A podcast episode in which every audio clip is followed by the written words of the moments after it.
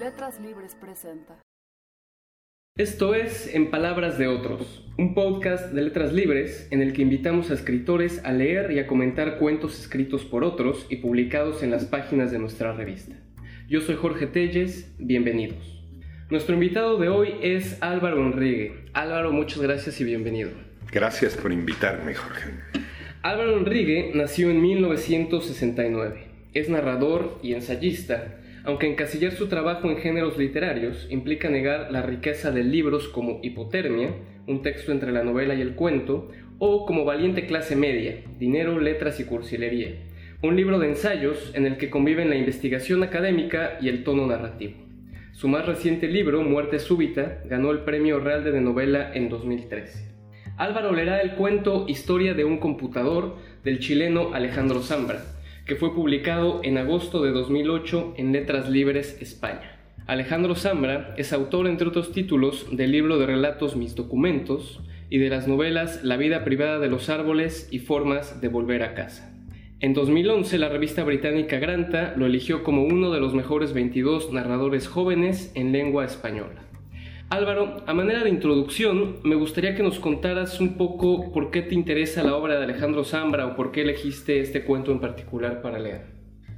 Uno va, pues iba a decir madurando, pero la palabra ahorita ya es envejeciendo más bien y se van acumulando los motivos para elegir un cuento. ¿no? En, el caso de Zambra, es un escritor al que la primera vez que leí simplemente me deslumbró por entonces yo, yo estaba trabajando en Valiente Clase Media, entonces estaba muy interesado en los discursos de la clase media, aunque a mí me interesaban los del siglo XIX y no los del XX.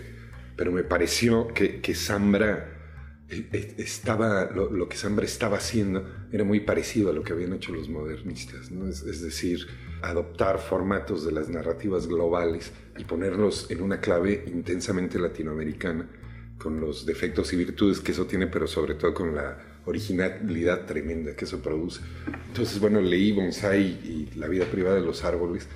Me parecieron un par de libros deslumbrantes. Recuerdo que discutí mucho con Ricardo Cayuela. Publicaron una reseña conjunta de esos libros que casi no circularon en México, que, que fueron complicados de, de, conseguir. Y bueno, al, al, final, también un poco gracias a que en Letras Libres le, le hicimos caso a Zambra, empezaron a circular sus trabajos en México y bueno, creo que tomamos la decisión correcta, ¿no? Es, el escritor de referencia de los escritores nacidos en los años 70 latinoamericanos. El, el, problema es que en el camino me hice amigo de Zambra, ¿no? entonces la verdad es que elegí su cuento porque somos amigos, por, porque se me antojó muchísimo leer en voz alta un, un cuento de Zambra y bueno, es por eso que elegí leer la historia de un computador. ¿Te parece si, si te escuchamos leerlo a ver cómo suena Zambra en tu voz? Sí, voy, a tener, huevón, voy a tener que, ¿cachai? Voy a tener que hablar, no, no voy a hablar en chileno. Creo que parte de la gracia de esto es la, la modificación de acentos, ¿no?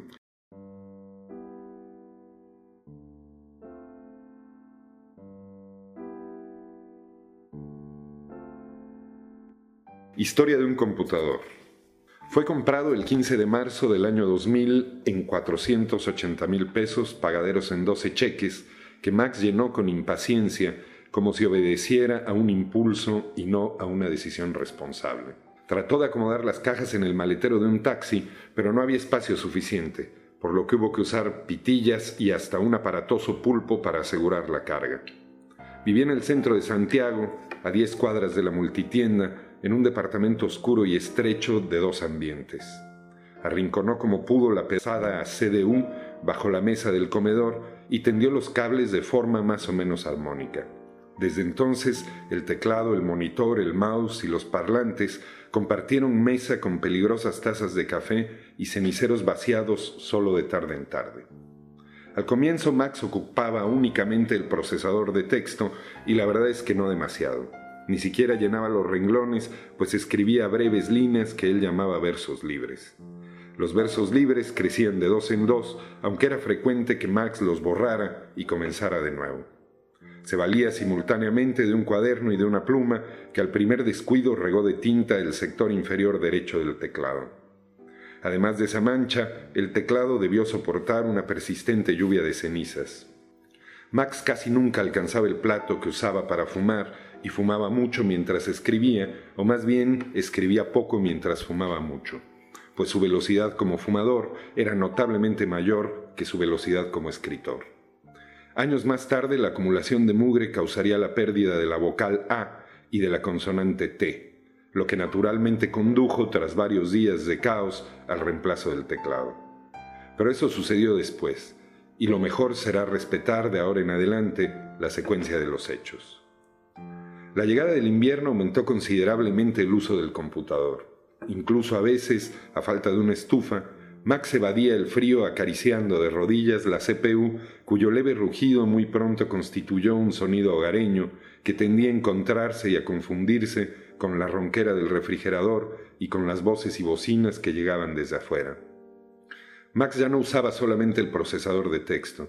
Con torpeza y constancia había descubierto programas muy sencillos que permitían resultados para él asombrosos, como la grabación de voces mediante un escuálido micrófono que en un comienzo había desatendido, o la programación de rebuscadas sesiones de música. Seguía, en todo caso, con las líneas a medias de sus poemas, que nunca imprimía, tal vez porque nunca los consideraba terminados. Las pocas mujeres que durante esos meses visitaron el departamento se iban antes del amanecer sin siquiera ducharse o tomar desayuno y en general no regresaban. Pero de pronto hubo una que sí se quedó a dormir y luego también a desayunar. Llamémosla Claudia. Una mañana, al salir de la ducha, Claudia se detuvo ante la pantalla apagada, buscando arrugas incipientes u otras marcas o manchas esquivas. Era bella sin duda, la cara morena, los labios ni delgados ni muy gruesos, el cuello fino, los ojos verdes y oscuros. El pelo le llegaba hasta los hombros mojados, las puntas parecían numerosos alfileres clavados en los huesos. Su cuerpo cabía dos o tres veces en una toalla inmensa que ella misma había llevado a casa de Max.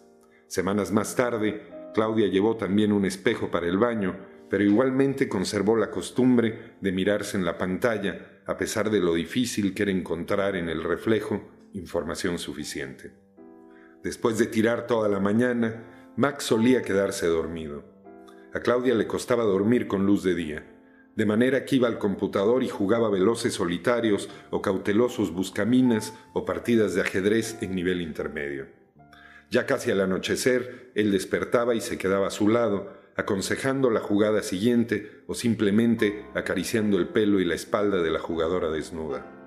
Con la mano derecha, Claudia atenazaba el mouse, pero dejaba caer una sonrisa que autorizaba, que pedía más caricias.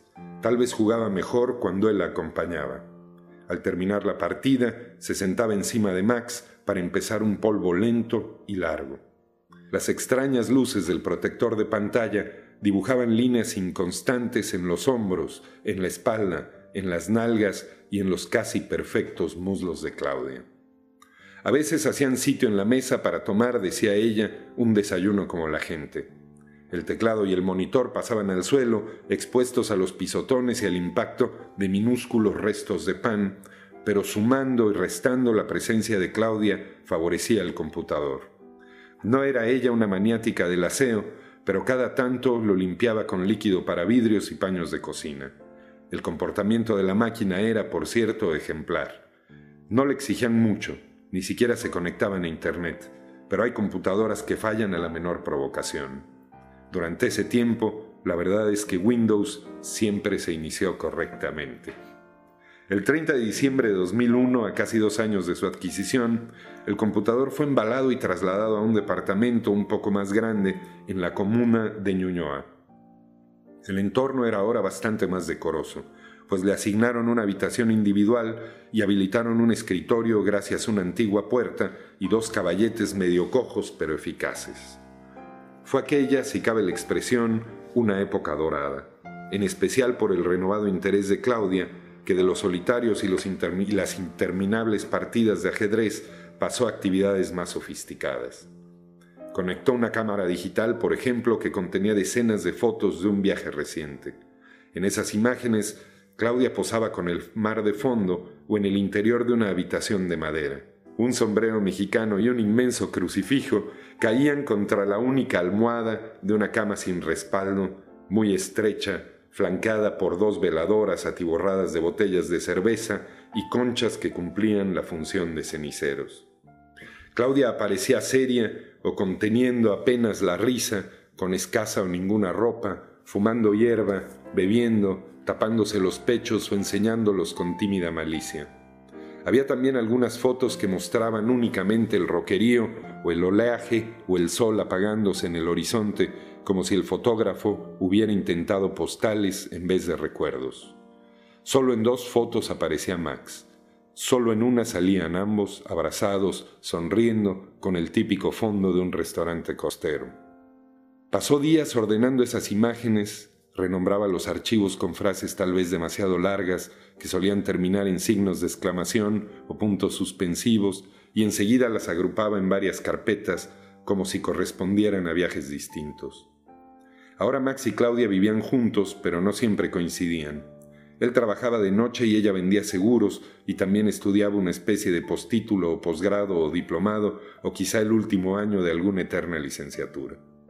Volví a casa cuando Max se disponía a partir y el poco tiempo en común lo destinaban a tirar, aunque a veces solamente reían frente a las tazas de café. Antes de acostarse, Claudia lo llamaba al trabajo y hablaban largo, pues al parecer el trabajo de Max consistía justamente en hablar por teléfono o en esperar urgentes y remotas llamadas telefónicas que nunca llegaban. Tu verdadero trabajo es hablar por teléfono conmigo, le dijo Claudia una noche con el auricular apenas equilibrado en el hombro derecho. Luego rió con una especie de resuello, como si quisiera toser y la tos no saliera o se entrelazara con la risa. Al igual que Max, ella prefería escribir a mano y traspasar más tarde sus trabajos al computador. Eran documentos largos con frecuentes errores de transcripción y tipografías femeninas o juveniles. Los documentos abarcaban temas diversos relacionados con gestión cultural o políticas públicas o bosques nativos o algo así. Se le hizo necesario investigar por Internet y ese fue el gran cambio de aquel tiempo. Primero a través del teléfono y pronto para liberar la línea y permitir las a menudo atosigantes llamadas de Max mediante una conexión exclusiva. Hasta ahí ninguno de los dos se había familiarizado con el email, al que inmediatamente se hicieron adictos. Max también contrajo la adicción a la pornografía, lo que provocó algunas discusiones que terminaban en polvos furiosos y muy buenos, tal vez inspirados en las escenas que él presenciaba al llegar del trabajo, especialmente cuando Claudia no podía esperarlo. Rápidamente Max descubrió estrategias para evitar, en la medida de lo posible, registrarse en los sitios, pero a veces olvidaba borrar el historial que Claudia revisaba religiosamente aunque sería excesivo atribuir mayor importancia a las discusiones sobre pornografía que al fin y al cabo conducían esos polvos inolvidables que Claudia enfrentaba con desenfado, acaso imitando a las estrellas cuyas proezas ella también, de vez en cuando, sintonizaba. Fue por entonces cuando perdieron la vocal A y la consonante T. Ingenuamente creyeron que el nuevo teclado, más moderno y sensible, solucionaría las dificultades que desde hace un tiempo anunciaban un descalabro mayor. La tragedia ocurrió un lluvioso sábado que pasaron reparando o intentando reparar con más voluntad que método el sistema. El domingo Max prefirió llamar a un amigo que estudiaba ingeniería. Al finalizar la tarde, dos botellas de pisco y cinco latas de Coca-Cola dominaban el escritorio, pero todavía nadie estaba borracho. Más bien parecían frustrados por la difícil reparación que el amigo de Max atribuía a algo muy raro, algo nunca antes visto.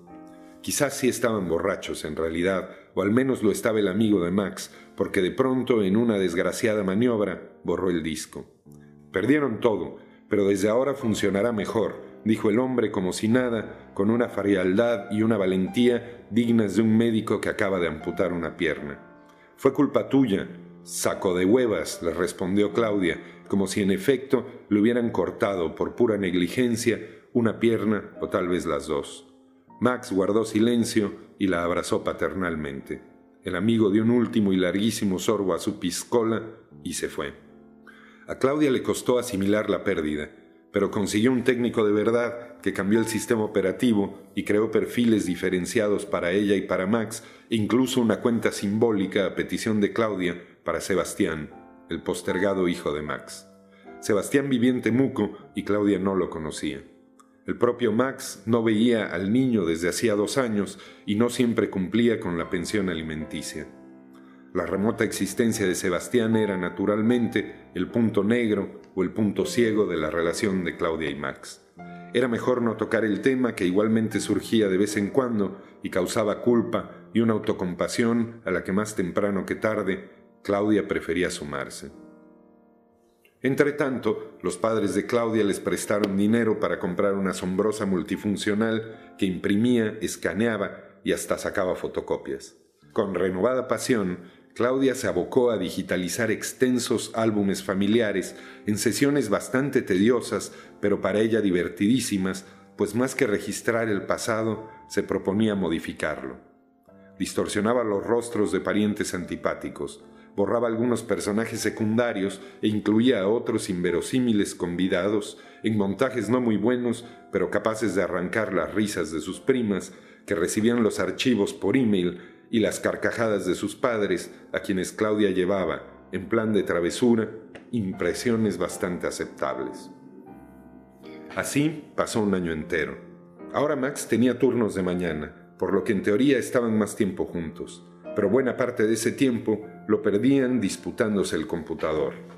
Él reclamaba que ya no podía escribir cuando le venía la inspiración, lo que era falso, porque para sus perpetuos borradores de poemas seguía usando los viejos cuadernos. Había adoptado la costumbre, en cambio, de escribir largos emails a gente a la que no veía desde hacía años y ahora extrañaba mucho. Algunas de esas personas vivían cerca o no demasiado lejos, y Max también tenía sus números de teléfono.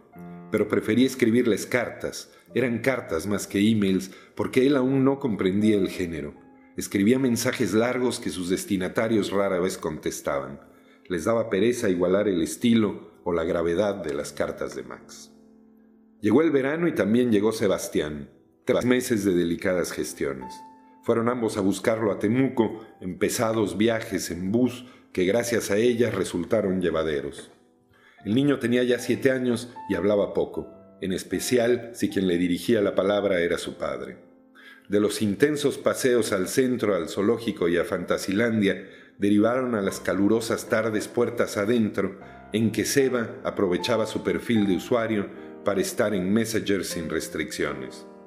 Demostró, de paso, sus sorprendentes conocimientos sobre computadores. Con precisión y algo de tedio, los orientó en la elección de un nuevo antivirus y hasta les advirtió sobre la necesidad de desfragmentar el disco periódicamente. Claudia y Sebastián se hicieron, por así decirlo, amigos. A ella le pareció un niño inteligente y solitario, un niño valioso, decía. Él opinaba solamente que Claudia era linda.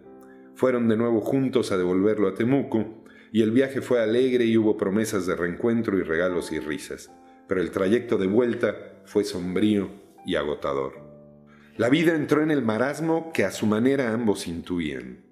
La vida entró en el marasmo que a su manera ambos intuían quizás molesto por las forzadas conclusiones que Claudia deslizaba sobre la relación con Sebastián, lo recuperaste pero ahora debes conservarlo, volverás a perderlo si no cuidas el vínculo, o tal vez simplemente aburrido de ella, Max empezó a faltar a las obligaciones mínimas. No disimulaba su molestia, pero tampoco explicaba su estado de ánimo. Las continuas preguntas de Claudia las respondía ahora con desgano o con duros monosílabos. Una noche llegó borracho y se durmió sin siquiera saludarla. Ella no sabía qué hacer, no entendía. Fue a la cama, lo abrazó, intentó dormir a su lado, pero no pudo. Prendió el computador y en un impulso decisivo eligió el perfil de Max. Probó sin éxito una clave. Max. Usó mayúsculas, usó minúsculas y nada. Su segundo intento fue con el nombre Charles y el apellido Baudelaire que era el poeta preferido de Max, y más tarde probó con Tindersticks y con Los Prisioneros, que eran los grupos musicales favoritos de Max, y después con La Etita Casta y con Mónica Bellucci, y luego con marihuana, que era la droga o más bien el ansiolítico preferido por ambos. No nos queda marihuana, pensó a propósito, y ya no fumo tabaco, pero ahora voy a fumar. Ahora voy a fumar mucho, dijo Claudia en voz alta, casi gritando, como si pretendiera despertar a Max. Fumó con ansiedad un cigarro, cinco cigarros de Max. Sentí una angustia nueva que crecía y decrecía a un ritmo impreciso. Pensó demasiado la jugada obvia y al fin acertó. Escribió Claudia y el sistema respondió al instante. Tampoco fue difícil adivinar la contraseña del correo que entrelazaba absurdamente sus nombres. Agradeció y también maldijo el comportamiento previsible de Max. No quería leer, pero ya estaba ahí ante el temido registro de mensajes enviados. Siguió fumando y hasta descorchó un vino antes de revisar con culposo rigor el correo de Max. Sabía que ya no habría vuelta atrás. Sabía que leería cada mensaje. Sabía que leería hasta encontrar lo que andaba buscando. Se fue a dormir de madrugada, ebria de vino y de rabia. Despertó a media tarde.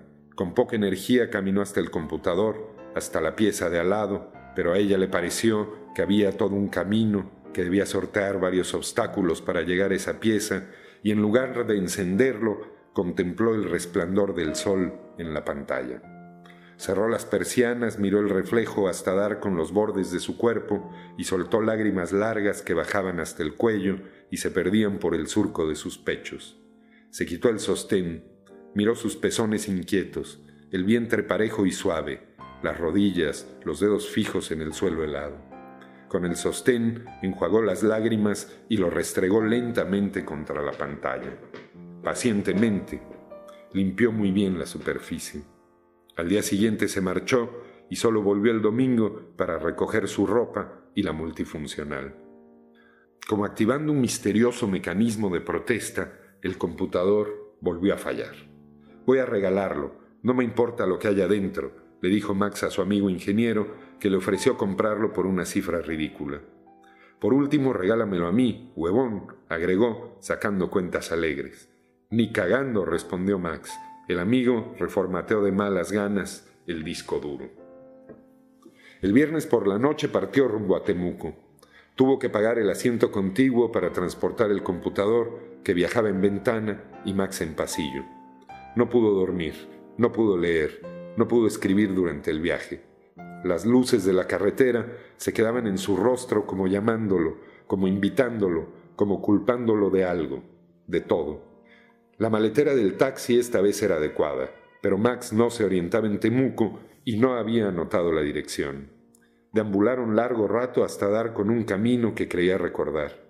Llegó a las diez de la mañana en calidad de zombie. Al verlo, Sebastián le preguntó de inmediato por Claudia, como si la sorpresa no fuera la insólita presencia de su padre, sino la ausencia de la novia de su padre. No pudo venir, respondió Max, ensayando los preparativos para un abrazo que no sabía cómo dar. ¿Terminaron? No, no terminamos. No pudo venir, eso es todo. La gente grande trabaja, ¿sabes? El niño agradeció el regalo con énfasis, con genuina cortesía. La madre de Sebastián recibió a Max amablemente y le dijo que podía quedarse en el sofá. Pero no quería quedarse. Probó un poco del amargo mate que la mujer le ofrecía y partió a la estación para alcanzar el bus de las doce y treinta. Estoy muy ocupado, tengo mucho trabajo, dijo antes de subir al mismo taxi que lo había traído. Revolvió el pelo de Sebastián con falsa familiaridad y le dio un beso. Una vez solo, Sebastián instaló el computador y comprobó lo que ya sospechaba, que era notablemente inferior desde todo punto de vista al que ya tenía. Se rieron mucho con el marido de su madre después del almuerzo. Luego ambos hicieron espacio en el sótano para guardar el computador, que sigue ahí desde hace años, a la espera, como se dice, de tiempos mejores.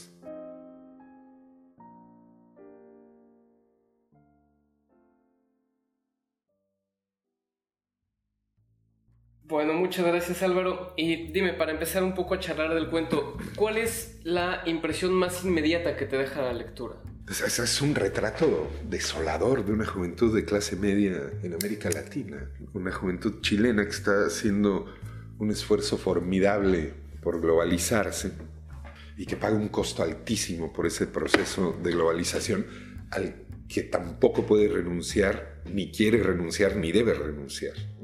El cuento es una, digamos que, corre paralelamente a, la historia de un país que en el momento de la transición a la democracia opta por corregir su historia y esa corrección de la historia va a tener un costo emocional altísimo para toda una generación. Me, parece que es el tema que circula Alejandro Zambra y me parece también que es el tema que pues, con, distintos tratamientos y, distintos tropos, digamos, y, distintos lenguajes, circula toda mi generación o, toda la generación un poco más joven que yo esa generación está discutiendo precisamente ese tópico en la literatura mexicana, en la argentina, en la chilena, en todos lados, y Zambra lo hace de una manera excelsa, elegantísima, discretísima y con una escritura formidable. Un, sentido del ritmo que viene de su formación de poeta y su carrera de profesor de poesía. Claro. Dime algo, hace un momento mencionaste una reseña que tú escribiste en Letras Libres sobre dos libros de Zambra y creo que es en esa reseña donde escribiste lo siguiente, aquí te voy a citar. La novela como género es solo personal, ya no cuenta el fragor de las vidas ejemplares, sino la tímida medianía de los que enfrentan sin gestos vistosos el momento definitivo de sus vidas. ¿Crees que este cuento, en este cuento sucede lo mismo o sigues leyendo a Alejandro Zambra desde esa perspectiva? Es, lo que Alejandro Zambra hace. Eso es exactamente lo que hace. Hay, le, ha pasado una cosa muy curiosa que, le sucede a muchos buenos escritores, que es que la realidad los alcanza. En, en nuestras vidas le pasó, por ejemplo, a Vilamatas, que al principio era un escritor muy enigmático, que uno no entendía de dónde había salido y, después el, crecimiento paralelo de las literaturas nos fue explicando quién era o por qué escribía así de raro y dejó de ser un escritor raro. El, primer impacto de, los libros de, Alejandro Zambra fue tan potente precisamente porque nadie estaba haciendo eso. que, creo que, tan temprano como pues a principios de siglo, cuando se publicaron estos libros, todavía estábamos arrastrando por América Latina una idea épica de la novela y, una idea de, la novela como un, texto alternativo a la historia y todavía como, una herramienta de construcción de naciones. ¿no? Me, parece que el, gran trabajo del boom fue precisamente cerrar el ciclo que empezó la generación de Altamirano en México. Es decir, la, nación se construye en torno a una literatura y esa literatura cuenta esa historia de la nación que no se puede contar en los libros de historia y la gente se identifica con ella y por tanto esta cosa tan vasta que hay entre el su, su, chiate y el río Bravo se convierte en México. Me parece que esa operación en, en distintos grados fue practicada hasta la llegada de esta generación y Alejandro Zambra fue, pues no sé si el primero, pues siempre hay antecedentes de todo, pero uno de los primeros que empezó a escribir esta literatura latinoamericana muy íntima, que no era o, que no se podía catalogar de experimental. Zambra trabajaba con lenguajes muy complejos, trabajaba con, episodios de pocas resonancias épicas o de ninguna resonancia épica, pero lo hacía contando historias y lo hacía contando con un lenguaje bastante transparente. Es decir, son, libros que uno quiere terminar, es, como el cuento que acabamos de leer, ¿no? Es un cuento que uno quiere saber qué va a pasar con Claudia y Max. ahora me parece que está muy claro lo que hace Zambra. En ese momento no lo era tanto. Costaba mucho entender por qué era tan original y por qué era tan bueno. Hablando sobre, sobre esta idea de no representar vidas ejemplares, eh, ahora que te escuché leer el cuento, me, queda la impresión, me da la impresión de que una constante en la literatura de Zambra es la cotidianidad. Y no, no como tema, sino como atmósfera en todas sus narraciones. Y me pregunto primero si estás de acuerdo y si, y si lo estás, un poco hasta qué punto es posible narrar la cotidianidad sin convertirla en lo opuesto, como en algo ejemplar o excéntrico o épico, como estás diciendo. Me parece que, lo que hace Zambra fantásticamente es eso que acabas de describir. Construir con, base, digamos, en, el argumento de lo cotidiano, en el tópico de lo cotidiano, historias, pero ojo, esas historias sí dicen cosas, sí, sí son representativas. No, no, hombre, podemos plantarnos en esas vanguardias ya un poco anticuadas que quieren a fuerza forzar a la novela a convertirse en otra cosa o, la desprecian. Si, alguien elige el mecanismo de la novela o, del cuento, quiere decir de entrada que, está planteándose decir una serie de cosas sobre la realidad que lo rodea, utilice la estrategia que utilice para contar. Los, libros de Zambra no están vacíos de contenido, no son solo las historias de un niño de clase media chileno que crece y se convierte en un intelectual fracasado, que son más o menos todos sus personajes, y, que sobre todo fracasa en todas sus relaciones emocionales. cuando Sambre está escribiendo sobre eso, creo que sí está discutiendo con, los grandes temas irremediables de la literatura latinoamericana. Y también creo que está presentando todavía una idea de nación. Probablemente me mate cuando escuche esto. Pero, pero me parece que, que lo que se está haciendo es reconstituir un dibujo de América Latina a través de la, de, la novela y, del cuento, porque son géneros que sirven para eso. Nacieron con esa función y, es por más esfuerzos que hicimos por alterarla, al final un, un cuento, una novela, siempre es algo que dice B contando la historia de A. La escritura es otra, es otra presencia fuerte en la, obra, en la obra de Sambra. Sus personajes están escribiendo, sus libros son el plan para escribir otro libro. Y de hecho, no me parece raro, o no me ha parecido raro escuchar que los lectores de Sambra, que son muchos, usualmente tienen esta, este tipo de discusión de los que, los que se van por el lado del, del gusto, los que prefieren esa obra de Sambra en la que la, la literatura ya cobra tintes más metaliterarios y otros que prefieren al, al Zambra más directo, sin meditaciones tanto sobre el oficio de la escritura. ¿Cómo, ¿Qué opinas tú al respecto de esto? A, mí lo, lo, que me gusta de Zambra es precisamente el, el, virtuosismo con que los cuentos saltan de la materia puramente literaria a la materia metaliteraria. E, es decir, en, en la, la, operación que hace en Formas de Volver a Casa, su, su novela más reciente, en la que conforme va contando la historia de un niño, va contando al mismo tiempo la historia de una relación amorosa que fracasa y que ese fracaso signifique el parto de la escritura, es simplemente radiante. ¿no? Es, er, era muy complicado mover todas esas bolas, tenerlas en el aire al mismo tiempo, y creo que lo hace maravillosamente. Además, creo que lo de la metaliteralidad es constitutivo del trabajo de Zambra, ¿no? Es, decir, no, Zambra no es imaginable como autor antes del dictum de Elizondo de escribo, que escribo, que escribo, que escribo. Seguro lo estoy citando mal, tengo muy mala memoria. Pero, pero Zambra no es explicable, es decir, forma parte de su manera de ver al mundo. Yo no, no, no me imagino leer a Zambra como alguien que cuenta aventuras chilenas, pues sería aburridísimo, ¿no? Porque el chiste de sus personajes es que, les pasan las cosas que nos pasan a todos y, y Zambra de una manera chejofiana ah, cuenta solamente ciertas partes de la vida de sus personajes en las que no sucede nada verdaderamente importante. ¿no? Comienza siempre en media res y, aunque tiene como autor la, la tentación del final rumboso, no siempre, como, en el cuento eh, este, que acabo de leer, no siempre cae en ella, ¿no? Los cuentos de pronto se acaban y uno tenía que encontrar el significado de ese cuento adentro del texto y no en esas dos partes tan sobrevaluadas de un cuento que son el principio y el final. Claro, y por último, Álvaro, sobre la amistad, ¿existe la idea de que la amistad entre escritores necesita pasar necesariamente por el filtro de la admiración de la obra? Y yo me pregunto, ¿qué, fue primero en este caso? ¿Conociste a Alejandro Zambra y luego quisiste leerlo o lo leíste y quisiste conocerlo? Lo, conocí en lo de Bogotá 39, que fue una cosa muy confusa, que tal vez sería mejor olvidar por lo mismo. Y hubo una simpatía instantánea. Fuimos, nos tocó leer juntos en una biblioteca en las afueras, en un, barrio marginal de Bogotá.